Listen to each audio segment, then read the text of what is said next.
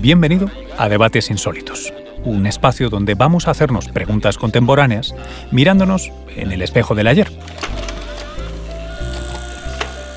Y no, no viajaremos en el tiempo, no, no es eso. Lo que haremos será utilizar una herramienta, una vacuna. Concretamente, la vacuna más antigua que ha conocido el ser humano, la memoria.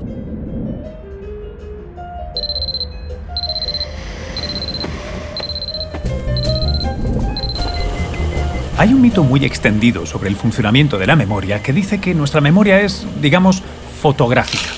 Pero eso es falso. Por más que busquemos, no hay registros perfectos, píxel a píxel en nuestras neuronas. La memoria es un ejercicio poético, es recrear el pasado.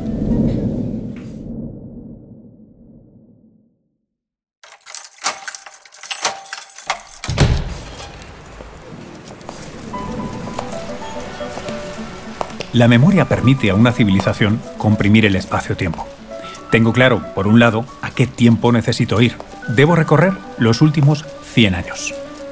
Pero también, por otro lado, qué espacio me permitirá recrear eso que busco. Necesito un lugar donde encontrar las reflexiones de varios de los y las intelectuales más brillantes, científicos, escritores, economistas, sociólogos, de aquí y de allí, ganadores de premio Nobel. Ese lugar físico existe y camino hacia él. No es el oráculo de Delfos, o quizás sí. Yo lo llamo la Biblioteca de la Memoria. Está en el número 77 de la calle Castelló, en Madrid.